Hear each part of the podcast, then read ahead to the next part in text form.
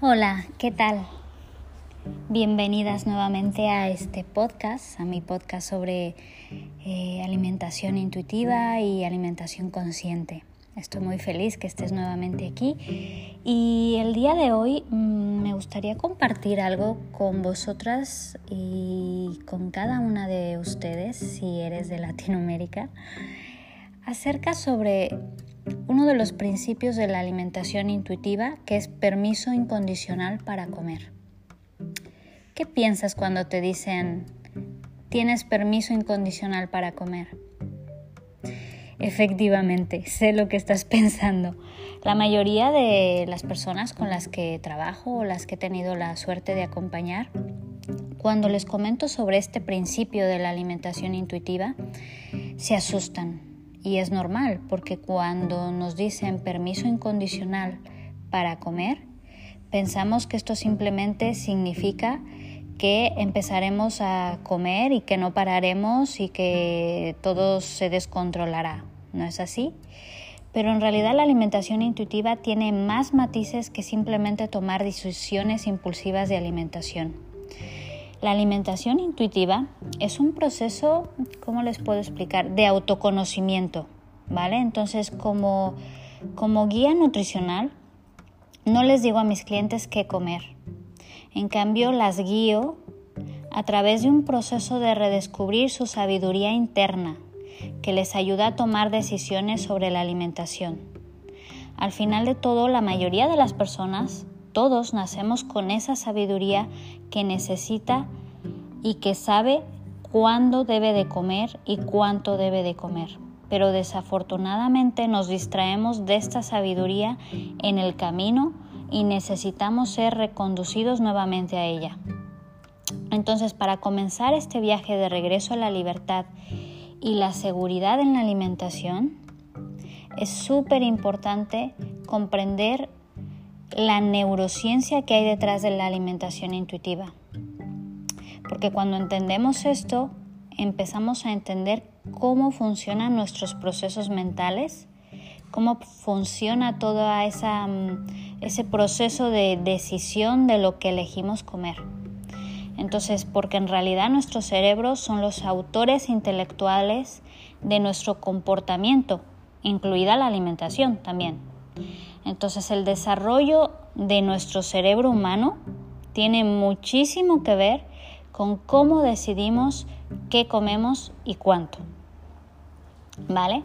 Entonces, eh, si vamos a la historia, en el pasado, cuando la Tierra estaba ocupada por los dinosaurios, eh, el comer era una experiencia muy diferente de lo que es hoy, ¿no?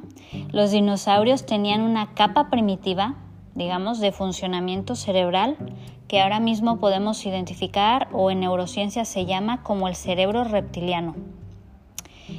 Este cerebro solo tenía una función, es sobrevivir. Entonces, si un dinosaurio veía a otro dinosaurio, al que, por ejemplo, si era un dinosaurio carnívoro, ¿no? Y veía a otro dinosaurio, pues que, y tenía hambre, ¿qué hacía? Bueno, lo cazaba y se lo comía. El dinosaurio al ir tras esa comida no tenía la capacidad de tener sentimientos sobre, sobre esa comida. El dinosaurio no tenía miedo de comerlo, como nos sentimos o como se sienten muchas personas con problemas de alimentación cuando están a punto de comer. En realidad el dinosaurio en ese momento no sintió nada, no se sentía asustado ni emocionado ni aburrido de comer, simplemente comía porque necesitaba mantenerse con vida. ¿Vale? Entonces esto es cómo funciona nuestro cerebro reptiliano, que también los humanos lo tenemos. Entonces, cuando los animales evolucionaron en mamíferos, sus cerebros desarrollaron otro nivel de funcionamiento cerebral llamado cerebro de mamífero o también llamado cerebro límbico. Y esta parte del cerebro es donde es el centro de nuestras emociones, es el centro de nuestro funcionamiento social. El cerebro límbico se sienta sobre la matriz primitiva del cerebro reptiliano, ¿vale? Sobre este del, cerebro del dinosaurio que les comenté hace un momento. Entonces, para que entiendan mejor esto, les voy a poner un ejemplo. Digamos que tienes un perro y que lo abandonas, eh, bueno, que lo dejas con un amigo porque te quieres ir de fin de semana, eh, bueno, sin, sin, el perro, ¿no? Quieres estar un poco eh, simplemente a lo mejor con, con tu pareja, ¿no?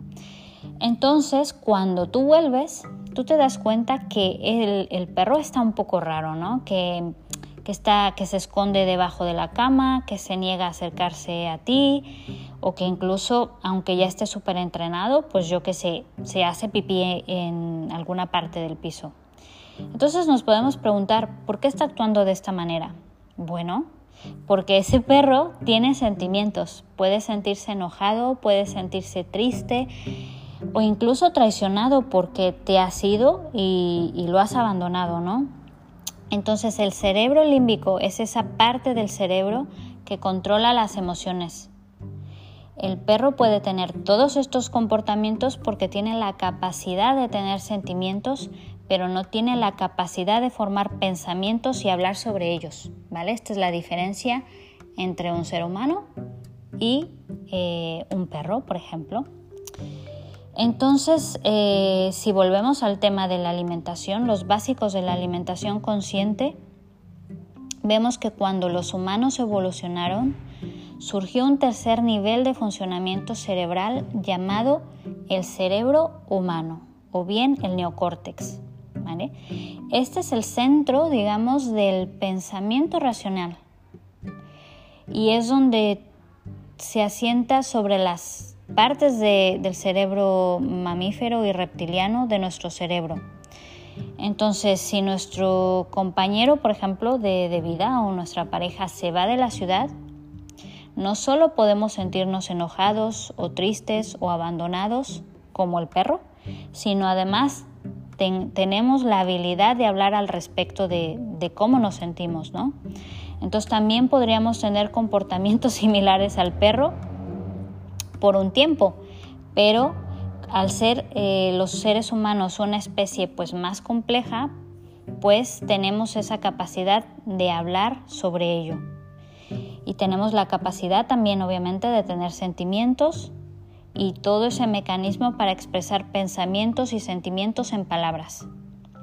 Entonces, ¿por qué les cuento todo esto y cómo juega eso un papel importante en la alimentación intuitiva? Bueno, eh, todo esto, la alimentación intuitiva, para que entiendan cómo se integra todo esto, en la alimentación intuitiva es una interacción dinámica entre ese instinto, entre las emociones y los pensamientos.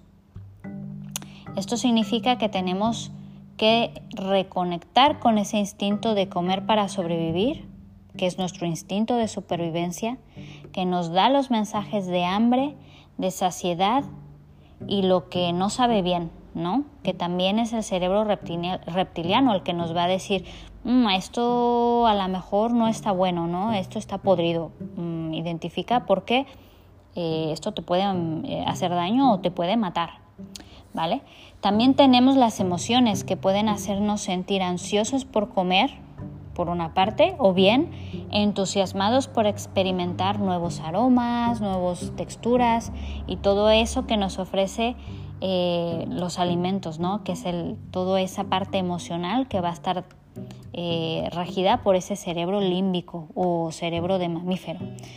Y finalmente tenemos un pensamiento racional que puede consolar cualquier emoción que tengamos sobre la comida o también anular los factores físicos o emocionales que tienen que ver con el apetito, pero que también, en última instancia, puede, es el que nos puede ayudar a cambiar nuestra relación con la comida y la alimentación de manera positiva, porque podemos hablar sobre esas emociones que tenemos al comer, podemos hablar también sobre ese sentimiento de hambre emocional o física, ¿vale? Entonces, ¿cómo esta neurociencia eh, nos ayuda a recontextualizar el temor de que si te dicen que puedes comer lo que quieras, comerás en exceso? Entonces, a partir de aquí podemos identificar que si realmente hemos hecho las paces con los alimentos, a partir del hecho de identificar que todos los alimentos tienen una carga emocional equivalente, es decir, que tenemos acceso a todos ellos, no es como estos están restringidos y estos están prohibidos. ¿Y qué pasa cuando nos prohíben algo? Piensa algo que dices, esto no lo puedes hacer, aunque no sea comida, ¿eh? ¿Qué pasa? ¿Qué pasa en nuestras mentes? Lo primero que va a surgir es ese sentimiento de restricción, de prohibición y de tener ganas de hacerlo, ¿no? Es como, eh, por eso lo prohibido nos llama, porque es algo que no podemos hacer y queremos hacerlo. Es algo como súper básico y, que surge nuestro, en nuestro comportamiento como seres humanos. Entonces, lo mismo pasa con la comida. Cuando nos dicen que efectivamente tenemos acceso a todos los alimentos en cualquier momento del día, a, cualquiera, a cualquier hora y sin ninguna restricción, en ese momento es cuando nuestro cuerpo va a empezar a recalibrar todas esas emociones y va a empezar a decidir qué es lo que quiere, porque el cerebro reptiliano se va a encargar de decir, hey, cuidado, porque si comes mucho te sientes mal y si te sientes mal puedes conducirte a un estado eh, pues de peligro y peligro significa muerte también para el cerebro reptiliano, ¿no? Entonces, eh, aquí es cuando vamos a empezar a recalibrar también nuestros instintos que nos dirán cuándo tenemos hambre y cuándo estamos satisfechos y dejaremos de comer cuando estemos satisfechas. Y también sabrás intuitivamente que sabe bien y notarás cuando disminuye el placer de eso que sabe bien, porque también lo prohibido es lo que tenemos la idea que es lo que sabe mejor y probablemente no. Probablemente empezarás a descubrir que hay muchísimos alimentos que son saludables y que son y que te hacen realmente bien, que saben muy bien, entonces también tendrás la capacidad de utilizar esa parte racional de tu cerebro para calmar todos los temores sobre, sobre la comida y evaluar cómo se siente tu cuerpo después de comer. Entonces, yo lo que les invito es que empiecen a confiar en esa alimentación intuitiva, en esa capacidad innata y sabiduría innata que tiene tu cuerpo y verás que no comerás toda la comida. verás que te liberas para siempre de esa obsesión por comer y, por creer que esos alimentos prohibidos son lo que quieres comer.